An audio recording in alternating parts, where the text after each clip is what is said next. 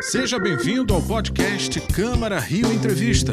A cada semana, uma entrevista com especialistas e personalidades da cidade. Olá, sejam bem-vindos ao Câmara Rio Entrevista. Hoje vamos conversar com o cineasta Emílio Domingos, que, além de diretor, roteirista e produtor audiovisual, é cientista social e professor de estudos de mídia na PUC Rio. Emílio, desde já, obrigada pela presença. A gente conversa já já, mas antes, tem reportagem. Emílio Domingos é um cineasta premiado. Como diretor, realizou vários longas, entre eles Favela é Moda. Eleito o melhor documentário pelo voto popular no Festival do Rio de 2019. Aí te pergunta, você é feliz? Claro que sou, Ney, porque tentaram de tudo para me dar errado. Mas eu estou aqui e dando certo. Dirigiu ainda Deixa na Régua, que ganhou o prêmio especial do júri do mesmo festival em 2016. Que as novinhas vão dizer deixa na régua. É a Batalha, a Batalha do Passinho, vencedor da mostra Novos Rumos, também do Festival do Rio em 2012. Reconhecido, mas não só pelo mundo funk, reconhecido lá fora. É a Batalha do Passinho, vai, vai, vai, vai. E Lapa, escolhido o melhor filme no festival Cameramundo, na Holanda em 2008. Emílio Domingos também dirigiu 14 curtas-metragens, videoclipes e séries. Como roteirista, além dos seus filmes, escreveu vários trabalhos, entre eles a antologia de Gilberto Gil. Em 2014, recebeu da Câmara dos Vereadores do Rio a medalha Pedro Ernesto por serviços prestados à cidade. O Emílio é morador da Tijuca, zona norte aqui do Rio de Janeiro. E esse Rio de Janeiro, Emílio, é um celeiro de ideias, não é não? É, o Rio de Janeiro é incrível, né? É um lugar que inspira muito, né? Acho que historicamente é um polo cultural, né, do Brasil. Então, é, sempre tem muitas histórias para serem contadas aqui. E a primeira que você decidiu contar foi lá da Lapa? Sim, é, eu tive a oportunidade de conviver, né, com essa geração do hip hop é, do Rio de Janeiro que surgiu na Lapa, né, que enfim que tinha a Lapa como espaço de encontro e acabei fazendo o LAPA, né, que é o documentário que registra é, um pouco do cotidiano dessa geração de rappers da, da Lapa. Como diretor, você realizou vários longas, entre eles também o Favela é Moda, que foi eleito o melhor documentário pelo voto popular do Festival do Rio, isso em 2019. Você já se tornou um, uma figura conhecida no Festival do Rio, né? Foram vários prêmios. É realmente foi uma porta importante para você mostrar o seu trabalho para o mundo? Sim, o Festival do Rio é uma grande vitrine, né? Um grande, é um dos maiores festivais do Brasil e que já tem uma tradição e fazer parte do Festival do Rio em si já é uma grande honra. É, ser premiado e ser premiado pelo público, então é maravilhoso, é uma consagração. Fiquei muito feliz. É, o fato de né, do filme é, chegar às pessoas assim através do festival e, de ser reconhecido né, pelo público é muito enriquecedor assim fiquei muito feliz que portas esse festival te abriu? Bom, é, o Festival do Rio é um, é, uma, é um festival que tem uma importância grande. Então, é, o que a gente faz aqui, exibe no Festival do Rio, acaba ecoando, né? tem uma grande cobertura e acaba repercutindo. É, por exemplo, o Batalha do Passinho, que é o meu primeiro, é, primeiro longa que foi exibido no Festival do Rio, né? meu segundo filme, mas já é meu, meu primeiro longa. É, após ganhar o prêmio aqui do Novos Rumos, o filme rodou por mais de 50 países, né? Teve uma repercussão enorme. Então, eu, eu acho que é começar é, no Festival do Rio, é começar em casa, né? Já que eu filmo muito temas ligados à cidade do Rio de Janeiro. E aí é sempre uma grande festa, porque os personagens, a equipe pode, pode estar presente e aí a gente faz uma grande confraternização. É muito emocionante é, começar um filme é, exibindo no Festival do Rio. Voltando um pouco para a sua vivência da cidade, você como um carioca, morador da Zona Norte, é, como as, as ideias costumam é, fluir para você? Com que olhar você caminha no seu dia a dia pelo Rio de Janeiro? Ah, eu fico sempre muito atento né, a tudo que, que me cerca no Rio de Janeiro. Né? Quando eu estou andando pela rua, é, eu fico com o ouvido ligado e olhos atentos. É, eu costumo brincar que nosso olho já é uma câmera, né? Você vê uma situação na rua que você já fica pensando que poderia ser um filme.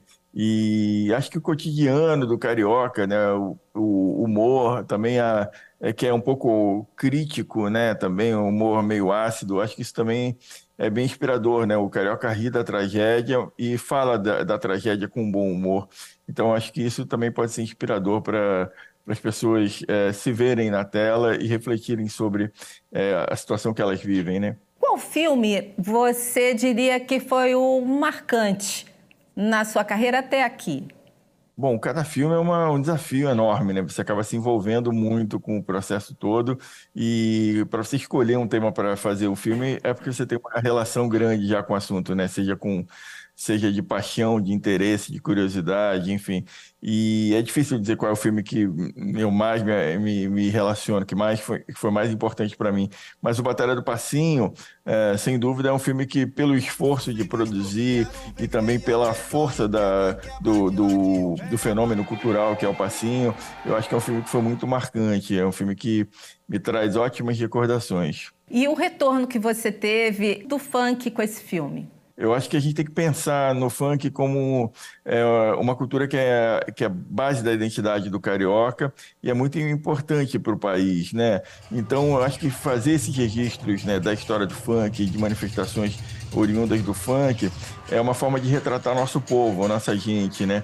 E eu fico muito feliz quando é, eu consigo levar para as telas e as pessoas se veem na tela e acabam reconhecendo também a importância do funk, né? E, e, e quando os próprios artistas do funk é, reconhecem o trabalho, a valorização que é o fato de da gente fazer um filme sobre funk e de imortalizar aquelas histórias, isso é extremamente gratificante. Vou dar uma pausa na conversa, porque tem intervalo, mas o Câmara Rio Entrevista volta já. É a batalha do passinho, os moleques são sinistros. Quero ver quem é o melhor e quebra, quebra de ladinho. O Câmara Rio Entrevista está de volta. Estamos conversando com o cineasta Emílio Domingos, diretor de documentários premiados e também professor da PUC Rio de Janeiro. E Emílio Domingos, você também já chegou a Hollywood, né? Por favor, deixe isso registrado aqui, um cineasta negro brasileiro no mundo. É, isso me deixou bem orgulhoso. É, eu nunca fiz filmes pensando em chegar em Hollywood, para mim sempre foi uma realidade muito distante.